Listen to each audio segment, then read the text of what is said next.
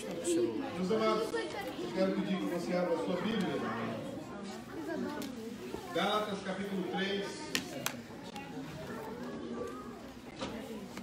Gálatas capítulo 3, versículos de 15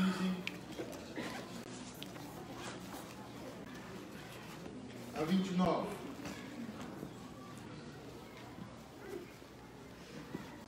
Os que acharam, digam achei. Pouca gente. Gálatas 3, 15 a 29. Vou ficar de pé em reverência à palavra.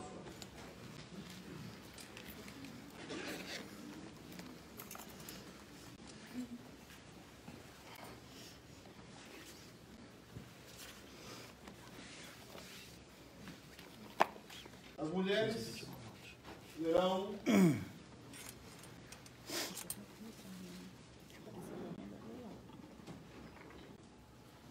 mulheres lerão os versículos pares e os homens os versículos ímpares. Vamos lá, senhores. Irmãos, como homem falo, se o testamento de um homem for confirmado, ninguém o anula, nem lhe acrescenta alguma coisa. Ora, as promessas foram feitas a Abraão e a sua posteridade. Não diz, e as posteridades, como falando de muitas, mas como de uma só fé. E a tua posteridade, que é Cristo. Mas digo isto, que tendo sido o testamento anteriormente confirmado por Deus, a lei que veio 430 anos depois, não invalida, de forma a abolir a promessa. Porque se a herança provém da lei, já não provém da promessa. Mas Deus, pela promessa, a Deus gratuitamente a Abraão. para que a lei Foi ordenada por causa das transgressões, até que viesse a posteridade a quem a promessa tinha sido feita, e foi pelos, pelos anjos na mão de um medianeiro. Ora, o medianeiro não é de um só, mas Deus é um. Logo, a lei é contra as promessas de Deus, de nenhuma sorte, porque se trata fosse uma lei que pudesse verificar a justiça, na verdade, teria sido pela lei. Mas a Escritura encerrou tudo debaixo do pecado, para que a promessa pela fé em Jesus Cristo fosse dada aos crentes. mas antes que a fé viesse, estávamos guardados debaixo da lei e encerrados para aquela fé que havia de manifestar. De maneira que a lei nos serviu de aio para nos conduzir a Cristo, para que pela fé fôssemos justificados. Mas depois que a fé veio, já não estamos debaixo do aio. Porque todos sois filhos de Deus pela fé em Cristo Jesus. Porque todos quantos Fostes batizados em Cristo, já vos revestistes de Cristo. Nisto não há judeu nem grego, não há servo nem livre, não há macho nem fêmea, porque todos vós sois um em Cristo Jesus. E se sois de Cristo, então sois descendência de Abraão e herdeiros conforme a promessa. Peça ao Senhor uma palavra ao seu coração. Deus fale ao seu coração essa noite. Nós temos várias famílias que não podem estar conosco por um tema de filhos, por um tema também de saúde e de programações que foram anteriormente agendadas. Nós estamos num processo difícil, onde temos que suportar ainda por algum tempo aqui no hotel, até voltarmos à nossa casa. Por isso eu peço a você que entenda o momento e que coloque diante de Deus o seu coração, para que você seja pedra de passagem e não pedra de tropeço. Vamos orar.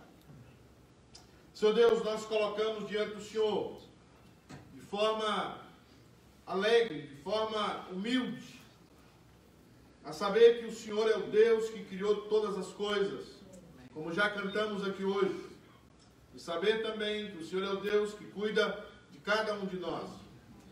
Nós pedimos, Deus amado, que enquanto estamos aqui, escutando a Tua palavra, escutando, Deus amado, acerca do teu evangelho. Que o Senhor nos mude, que o Senhor nos molde, que o Senhor nos faça cada vez mais parecidos com Jesus. Amém. E que encontremos em Cristo Jesus a, a solução, o objetivo para a nossa existência. Amém. Nós pedimos que o teu Espírito, enquanto estamos falando, que o teu Espírito fale ao coração do teu povo. Amém. Que o teu Espírito encha o coração do teu povo. Para que saiamos daqui hoje vivificados, apoiados no Senhor e apoiados no teu Evangelho. Amém. Em nome de Jesus é que eu te peço. Amém. Podem sentar.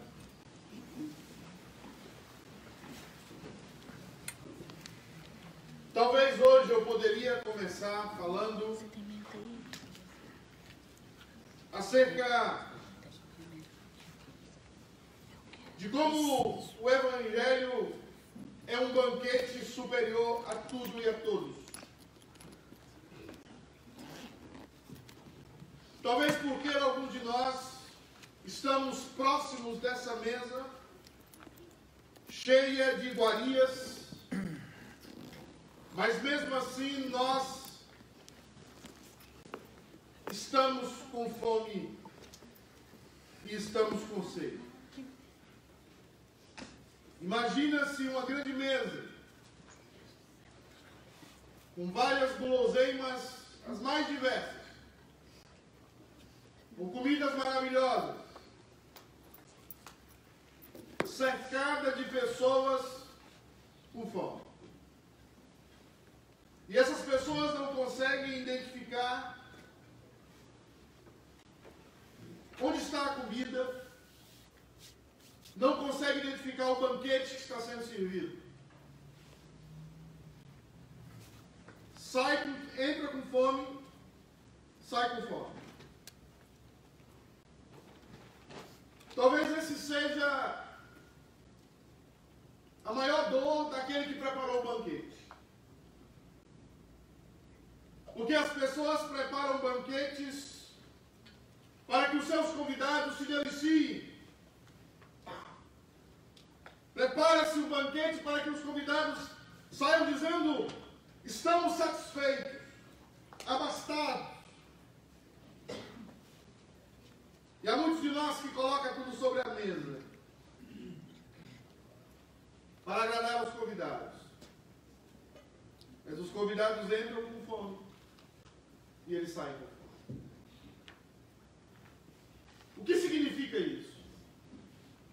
Significa, queridos, que nós precisamos nos deliciar na grande mesa que é o Evangelho,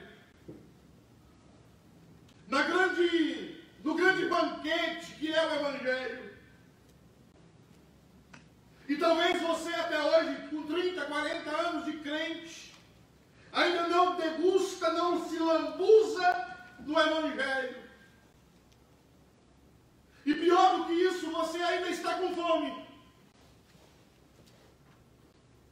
E essa é a grande preocupação de Paulo com a igreja de Gálatas, com o ataque que está sofrendo o cristianismo.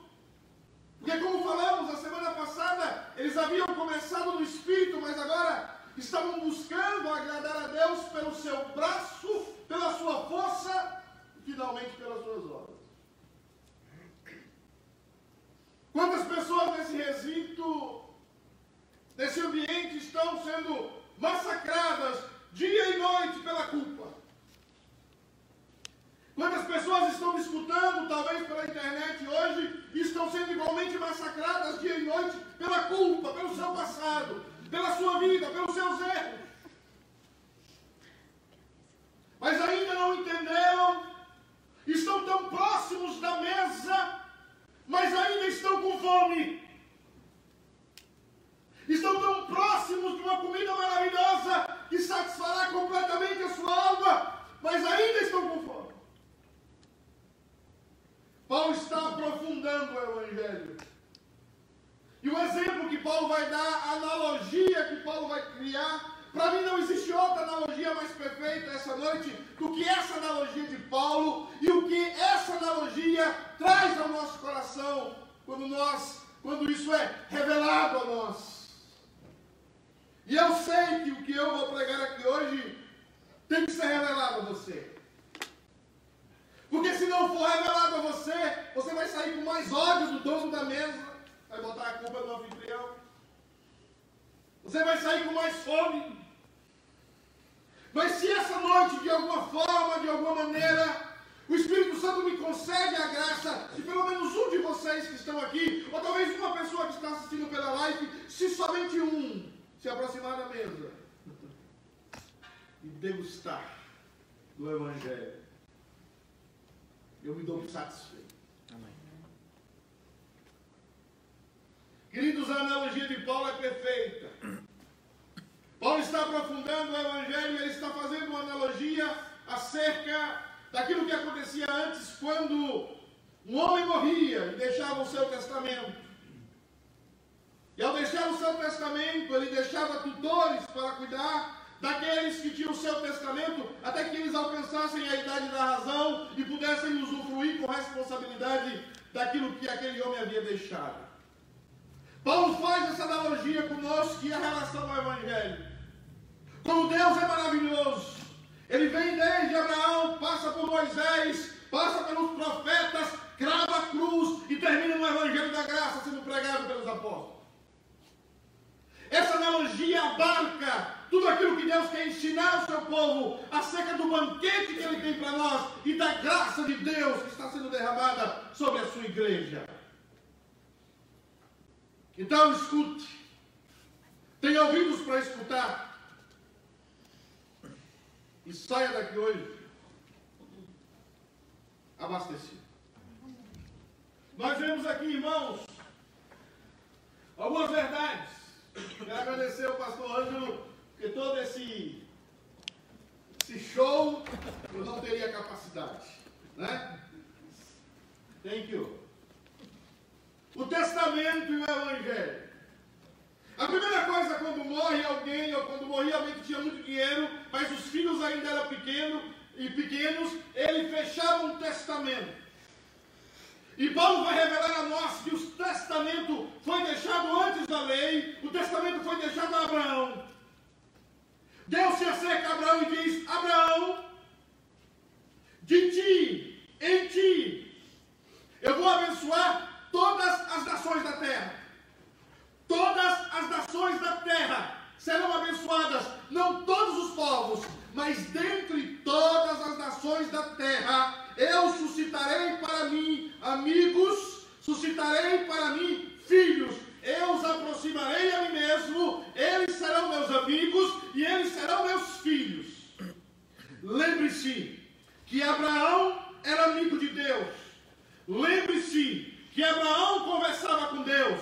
Lembre-se que Abraão viveu pela fé e não pelas obras. Lembre-se que Abraão era um homem que ofereceu o seu próprio filho para ser fiel a Deus. Lembre-se que Abraão é o exemplo daqueles que caminham com fé na presença de Deus. Meus queridos, o que nós temos aqui é Paulo falando desse testamento. E ele está falando, dizendo, irmãos, como, como homem fala, porque ele vai fazer uma analogia. Por isso ele vai falar como homem. Depois que o testamento está confirmado, Ninguém pode mais mexer no testamento. O testamento era selado e ele só era aberto no dia que os filhos alcançassem a idade da razão. Deus fez uma promessa a Abraão. Abraão esperou aquela promessa. Abraão ficou velho, Sara ficou velha, mas Deus manteve a promessa. E um dia Deus visitou Abraão e fez com que Sara, não pelas suas forças, não pela ovulação das suas trompas, mas pelo poder de Deus, ela tivesse a Isaac, para que não fosse como aquele que quer ou como aquele que corre, como diz Isaías, mas que seja pela vontade soberana de Deus, que escolhe a quem quer e chama a quem quer, de acordo com o seu poder e com sua onisciência. O testamento está posto. Todos os bens já estão disponíveis ele já está selado. E o que é esse testamento?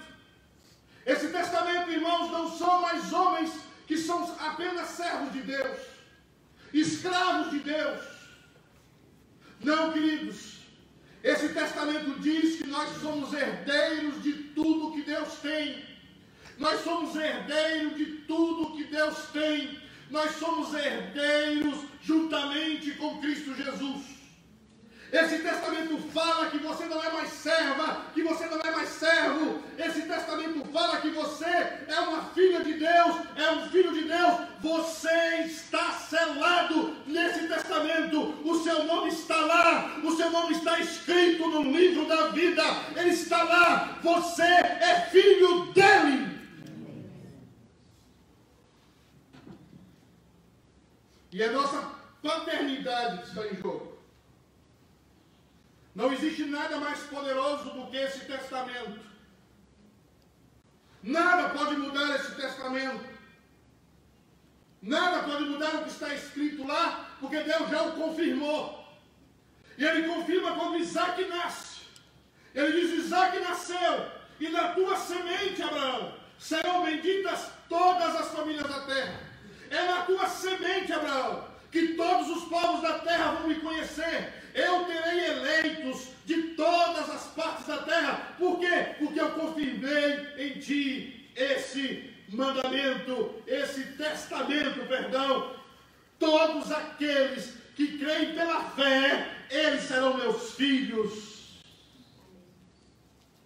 Pergunta: Você se sente um filho de Deus? Não responda para mim. Responda para o próprio Deus. Você sente o carinho de Deus por você? Você pode chorar no colo de Deus. Deus passa a mão no seu cabelo e cuida de você. Você tem uma relação paternal com Deus ou você tem uma relação distante com Ele? O Evangelho me diz que nós não devemos mais chamar Deus de Yahvé. Não devemos mais chamar o Evangelho, mais chamar Deus de Senhor. Ele é Yahvé e Ele é Senhor. Mas a nós nos é dado o privilégio de começar dizendo: Pai, Abba, Paizinho querido, meu Pai. Aleluia. Não é mais um desconhecido. Não é mais alguém que está longe. O testamento está selado, você é filho, e você é filho, mas você está como o filho mais velho da palavra do filho pródigo. Você não desfruta, você não goza, você não, não está feliz, não está cheio de gozo. Você está na casa do seu pai. A mesa está servida, mas você não come. O Evangelho nos fala de um testamento que já está confirmado. Mas em segundo lugar, amados irmãos, o Evangelho nos fala de um tutor. Na sua Bíblia é o aio. A palavra aio significa tutor, algumas traduções têm aí. O que é que aconteceu? Deus selou o testamento. Veio primeiro a promessa a Abraão. Depois de Abraão vem a lei. E a lei é o nosso tutor. A lei é o nosso aio. E aqui o exemplo é maravilhoso, porque são como herdeiros que já receberam o testamento, são filhos do dono da casa, têm fazendas, bens, têm riquezas à sua disposição, mas eles agora têm uma governanta, eles agora têm um tutor, eles estão numa casa, mas eles têm que viver debaixo das orientações do tutor ou da governanta. Esse tutor e essa governanta não tem poder para deixar eles de serem filhos. O testamento já está confirmado. Eles estão morando na casa, eles já estão morando na casa do grande rei. Mas a governanta ensinará aos filhos de Deus como eles devem proceder porque a lei, a lei expressa o caráter de Deus. Ainda que você faça coisas erradas enquanto a governanta está mandando coisas para você, você jamais deixará de ser filho, porque a governanta não tem poder para tirar sobre você a filiação. Você agora é filho de Deus. ela pode colocar você de castigo, ela pode até lhe dar uma coça, como fala lá no interior de Minas. Ela pode privar você de várias coisas, mas a governanta, o tutor, não pode tirar a filiação, a transgressão da lei não pode me tirar de que eu seja filho de Deus. Isso já está selado, isso já está confirmado. Amém. Olha o que diz o texto. Logo para que serve a lei? Foi ordenada por causa das transgressões, até que viesse a posteridade, a quem promessa tinha sido feita, e foi exposta pelos anjos na mão de Moisés, o medianeiro. Ora, Moisés não é de um só, mas Deus é um. Logo, a lei é contra as promessas de Deus de nenhuma sorte, porque se dada fosse uma lei que pudesse verificar a justiça, na verdade teria sido pela lei. Mas a lei não pode fazer isso. Mas a Escritura encerrou tudo debaixo do pecado, estão todos condenados, de maneira que a lei nos serviu de tutor para nos conduzir a Cristo, para que pela fé fôssemos justificados. Nós estamos debaixo dessa governança. E se você fizer alguma coisa errada que contraria a lei, a governanta vai orientar você e você vai sofrer as consequências. Mas essa governanta não pode tirar de você que você é filho de Deus. Você foi eleito na eternidade. Você foi eleito antes que houvesse mundo. Não pode tirar com você a ideia. Você pode se afastar, você pode se privar por causa da lei, mas ela não tira a sua filiação, ela não tira a paternidade de Deus. Deus escolheu você, Deus elegeu você antes que houvesse mundo, antes que houvesse qualquer coisa. Ele olhou para você na eternidade e disse: Você é meu, eu te escolhi, eu vou te salvar, eu vou te resgatar. E é por isso que João, lá no capítulo 20 de Apocalipse, diz: Eu vi a multidão dos eleitos cantando e adorando a Deus, dizendo: Digno és o Cordeiro de Deus que venceu. Deus já viu você lá na eternidade no céu, porque Ele é o seu Pai e para a eternidade será seu Pai. A lei não pode tirar isso de você. Então você vai errar na vida. Então você vai fazer muita coisa na vida, mas você jamais deixará de ser filho. Eu já fui tratado por uma governanta. Meu tio viajava e me colocava uma governanta para cuidar de mim e do meu primo. Ela podia me castigar, me privar de muitas coisas, mas ela não podia me fazer derrocar de ser sobrinho do meu tio. Eu sempre continuaria sendo sobrinho do meu tio, porque isso já foi gravado antes dela estar ali antes dela estar governando aquela casa. Eu tenho o DNA do meu tio, eu como na minha veia o sangue do meu tio. Ela pode me castigar, ela pode me privar, mas ela não pode me derrocar de ser sobrinho do meu tio. A lei está ali, sim, para lhe orientar, para lhe organizar, para lhe disciplinar, mas a lei não pode tirar você de ser filho de Deus, Deus está trabalhando em você e essa governanta que é a lei está gerando em você a cada dia a Cristo Jesus. Paulo diz: não que eu a tenha alcançado, mas esquecendo das coisas que para trás ficam, prossigo para o alvo, para o prêmio da soberana vocação em Cristo Jesus. A lei me leva para Jesus, porque a lei foi escrita para ele. A lei diz: há um Deus de caráter, há um Deus sério, há um Deus fiel, há um Deus amoroso, há um Deus que não mente, há um Deus que é sobre tudo e sobre todos. Creia nele e ande como ele andou, porque você é filho dele. Aleluia. Você imagina a governanta lá, você é acostumado a acordar 10 horas da manhã e agora você é filho de Deus. E a governanta fala 7 horas da manhã para você despertar. Ela está trabalhando com você. Ela está trabalhando com a sua vida. Por isso que tem cristão, quando erra, Deus chega a chibata nele. Que ele transgrediu a governanta, transgrediu o tutor. Ele açoita todo aquele, capítulo 12 de Hebreus, a todo aquele que ele recebe como filho, ele açoita, ele corrige. Quando você está sendo corrigido, é porque você é filho de Deus. A lei não pode tirar o sangue de Jesus que está sobre você. Amém. A lei não pode tirar a marca da promessa que está sobre a sua vida. Mas ela vai te corrigir. Mas ela vai te corrigir a cada dia. Porque Deus quer que você melhore a cada dia. Que a cada dia você seja parecido com Jesus. E à medida que você vai crescendo, você vai usufruindo do banquete de Deus. Porque através da lei, dessa governanta, você vai amadurecendo. Por isso que o cristão, quando é exortado por Deus, ele não fica pai. Provérbio diz: exorte um tolo, e ele se tornará mais tolo ainda. Exorte um sábio, e ele se tornará mais sábio. Jesus diz: não jogue pérola aos porcos. Por isso que tem gente que não gosta de ser exortado. Tem gente que pensa que já alcançou a maturidade no Evangelho e não gosta de ser exortado ou de ser arguido em nada. Oh, coitado. Não conhece a lei. Não conhece a governanta que Deus colocou para nós. Não sabe que Deus disciplina e açoita a todo aquele que recebe como filho.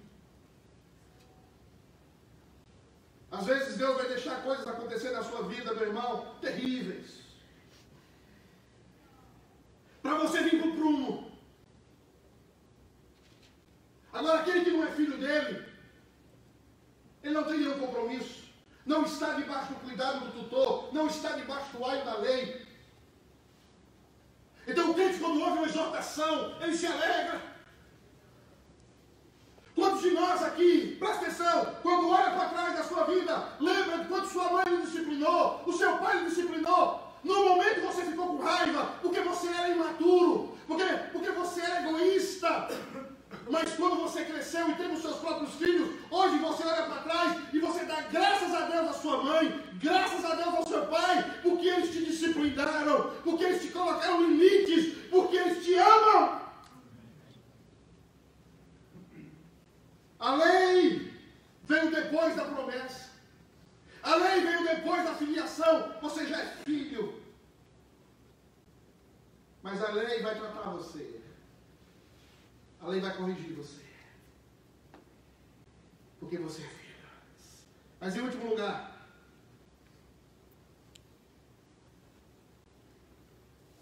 o Evangelho, ou o herdeiro e o Evangelho Perceba, irmãos, o seguinte: mas depois que veio, que a fé veio, já não estamos debaixo de nenhum tutor, porque todos sois filhos de Deus pela fé em Cristo Jesus.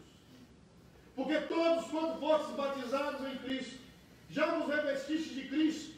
Nisso não há judeu nem grego, não há servo nem livre, não há macho nem fêmea, porque todos vós sois em Cristo Jesus. E se sois de Cristo, então sois descendência de Abraão e herdeiros conforme a promessa. Agora, depois da cruz, o que é que aconteceu conosco? Em todos esses versículos, a partir do versículo 26 até o versículo 29, todos esses versículos aparece o um nome, e é o nome de Jesus Cristo. Ele vai dizer no versículo 26 Jesus Cristo, no versículo 27 duas vezes Cristo, Cristo. Ele vai dizer Cristo Jesus no versículo 28 e ele vai dizer também no versículo 29 Cristo. E presta atenção. Deus salvou você como filho. Deus colocou uma governanta. Mas Deus fez mais. Deus colocou limites naquela governanta. E deu a você um telefone que tem linha direta com ele. Aquela governanta. Porque o que é que nós merecemos? Quando nós adulteramos. O que diz a lei? Nós merecemos morrer. O que diz a lei quando nós sentimos ódio no nosso coração contra outra pessoa? Nós também merecemos morrer. Quando você tem ódio de alguém, você está matando alguém no seu coração. Mas olha o que Deus fez em Cristo ele põe limites na própria governanta. A sua história seria diferente se Deus não tivesse colocado limites naquela governanta, naquele tutor. Você não estaria aqui hoje sentado. Mas Deus coloca limites. A graça dele coloca limites na própria lei. Porque Davi, Davi, Davi adultera e Davi assassina e Davi mente. Mente, manipula. Ele deveria morrer, mas Davi já estava em Cristo. Mas Davi já estava em Cristo já estava sendo cravado em Cristo, porque Cristo Jesus foi crucificado na eternidade. Ele está crucificado para trás e para frente da eternidade. Deus põe limite e nem eu nem você sofremos as consequências que nós deveríamos sofrer, porque Deus limita até as consequências do pecado na sua vida, porque Ele amou você de tal maneira que deu o seu único filho, para que você que nele crê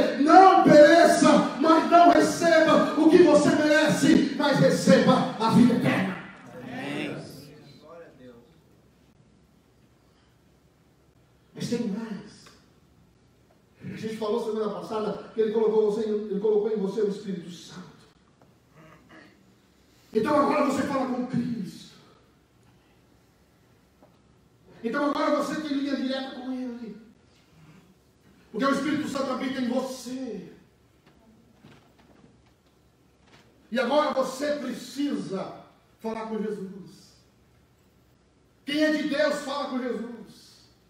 Quem é de Deus corre para o telefone, corre para a oração e fala com Deus e tem comunhão com Deus.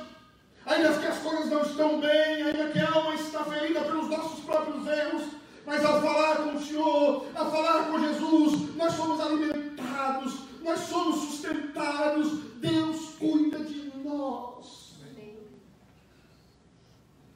Por isso que ele diz a Pedro, lançando sobre mim toda a vossa ansiedade, todas as vossas preocupações, porque além de você ser filho, além de você estar salvo, apesar dos sofrimentos que a lei ocasiona na sua vida, lance sobre mim toda a vossa ansiedade, porque eu vou continuar cuidando de você, porque na sua vida o sofrimento tem limites, a dor tem limites, a sua vida, o seu interior vai ser curado, a sua alma vai ser curada, porque Ele está em nós. Ele está morando em nós. Você, você já se aproximou dessa mesa?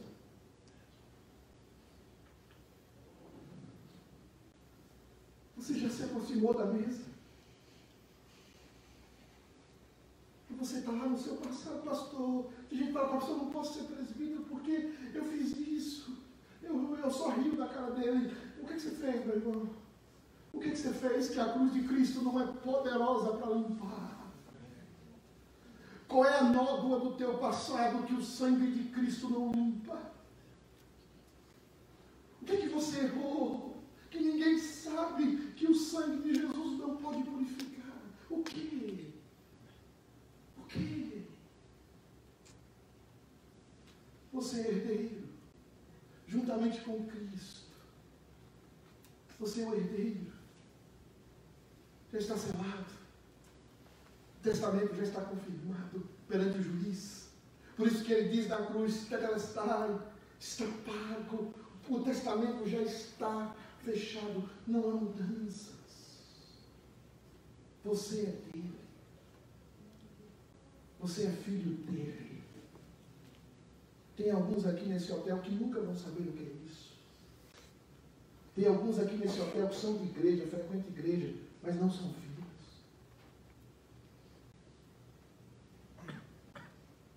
Mas tem um grupo aqui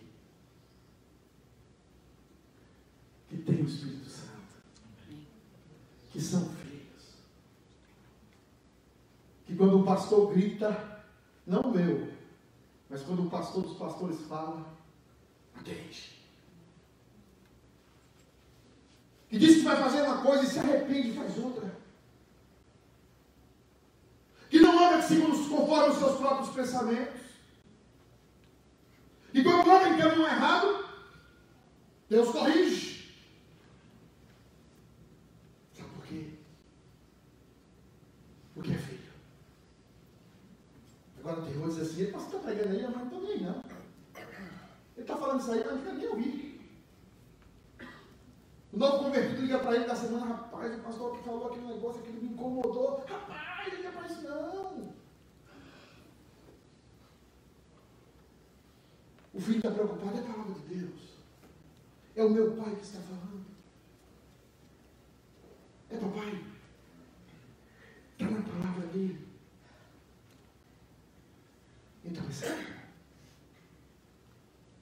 Você precisa comer do banquete de Deus. Você precisa desfrutar da sua salvação. Pergunta primeiro do catecismo. Glorificar a Deus. Gozá-lo. Desfrutar. Você assim, quando acorda de manhã, você mostra um hino assim e começa a cantar para Deus. Hã? Você faz isso? Hein? Você está no seu carro assim? Você bota o hino lá e começa a chorar no carro? É assim ou não? Você só canta. Tem gente que o louvor só canta aqui.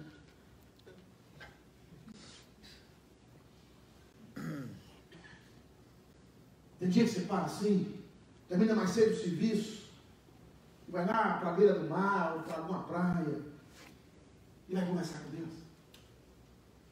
E vai chorar com Ele. Você é filho. Está na hora de você desfrutar de Deus. Desfrutar da presença dEle.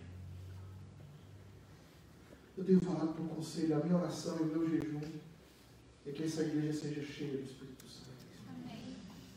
Falei para as mulheres hoje, na reunião de mulheres, Deus vai limpar, pode ficar tranquila. Deus vai limpar muita mulher. Tem gente que vem domingo, quando dá. Eu não estou pedindo a Deus uma igreja para nós sermos mais em Boston. Eu vejo tanta heresia no, no, no Facebook eu quero ser uma igreja, eu quero que nós sejamos uma igreja cheia do Espírito Santo e nós vamos começar com um pouquinho, gente. Porque Jesus mandou cinco mil discípulos embora. Ainda estava muito, ele conversou de um e disse assim, você quer ir embora também? Vai embora. Porque nós não somos mais do mundo. Estamos no mundo. Mas nós queremos nos empapar. Eu gosto dessa expressão no espanhol. Nós queremos nos empapar das guloseimas da mesa do Senhor. Pessoa, você sai domingo, abastecido, com a alma cheia, entendendo a sua salvação, crescendo na graça, abandonando pecados, crescendo em direção ao Senhor, mas com a confiança de que você é filho dele e que tudo o que acontece na sua vida está debaixo da proteção e do cuidado dele e dos limites dele. Que todas as coisas cooperam para o nosso bem.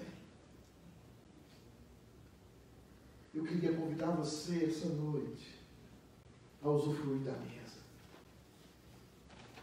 Eu queria convidar você essa noite a dizer, Pai,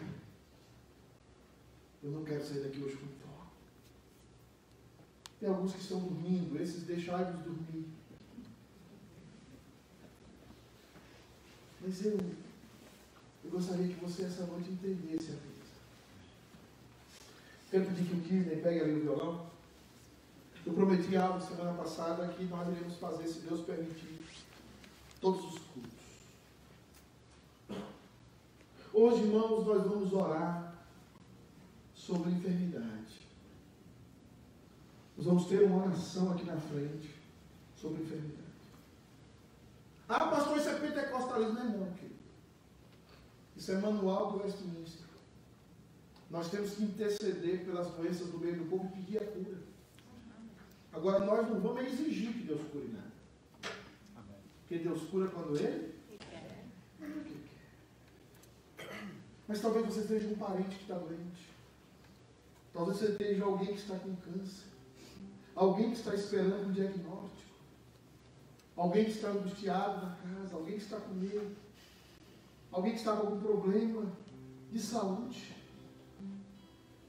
Eu queria que nós terminássemos essa ministração e assim vai ser as ministrações. Na próxima semana nós vamos orar pela família. Depois nós vamos orar pela igreja. Depois nós vamos orar pela construção. E vamos sempre andar nesse círculo, se Deus permitir. Nós queremos o povo de Deus aqui. O pardal encontrou casa.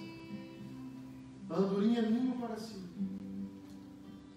Eu encontrei Deus no altar, Senhor. Quem me deu? Deus meu. Então, aqueles que estão com alguém doente, ou você mesmo está doente, ou está esperando um documento, ou um, um exame, sai do seu lugar. Vamos orar aqui na frente. Ou você conhece alguém, sai do seu lugar. E vamos orar. Vamos orar pelas enfermidades. Para que Deus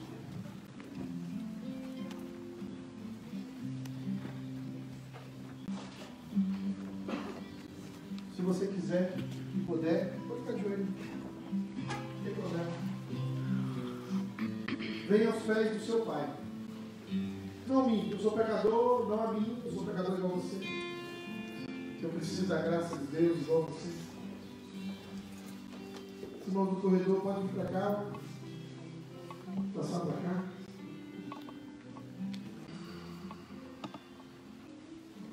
Talvez alguém mais talvez seu filho, talvez sua filha, alguma enfermidade de casa, alguma enfermidade psicológica, alguma enfermidade.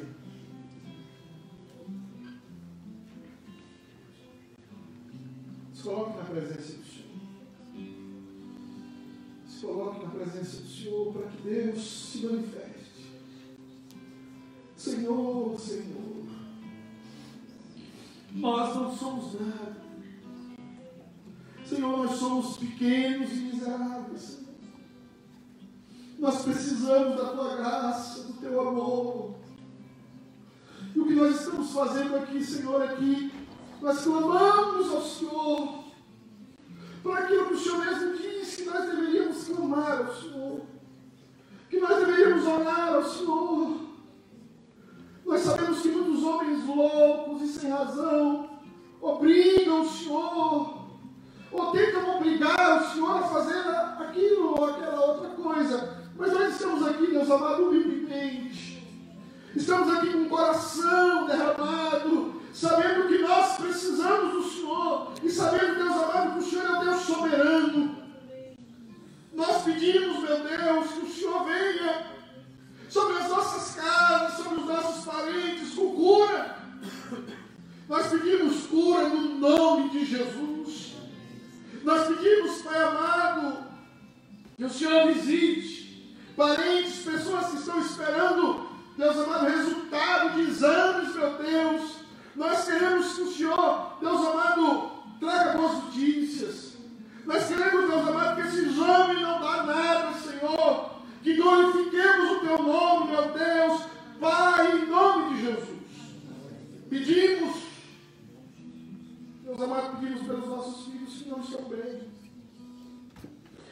pelos nossos filhos que estão enfermos. Deus amado, cura-os. Pedimos por esse câncer que surgiu de repente na vida dos nossos irmãos, na nossa própria vida. Pai amado, cura-nos, sara-nos.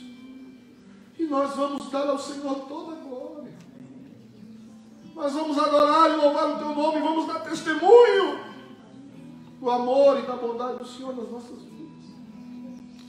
Meus amados, cura-nos, restaura-nos. O teu povo coloca essa oração diante do Senhor. Amém. Em nome de Jesus. Amém. Amém Jesus. Abraço seu irmão, poder sentar.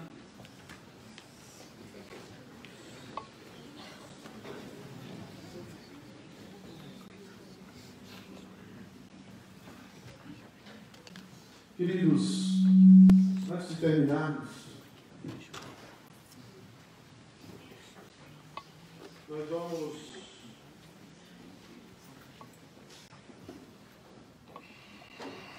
Quero agradecer. Eu vi hoje muitos pais aqui.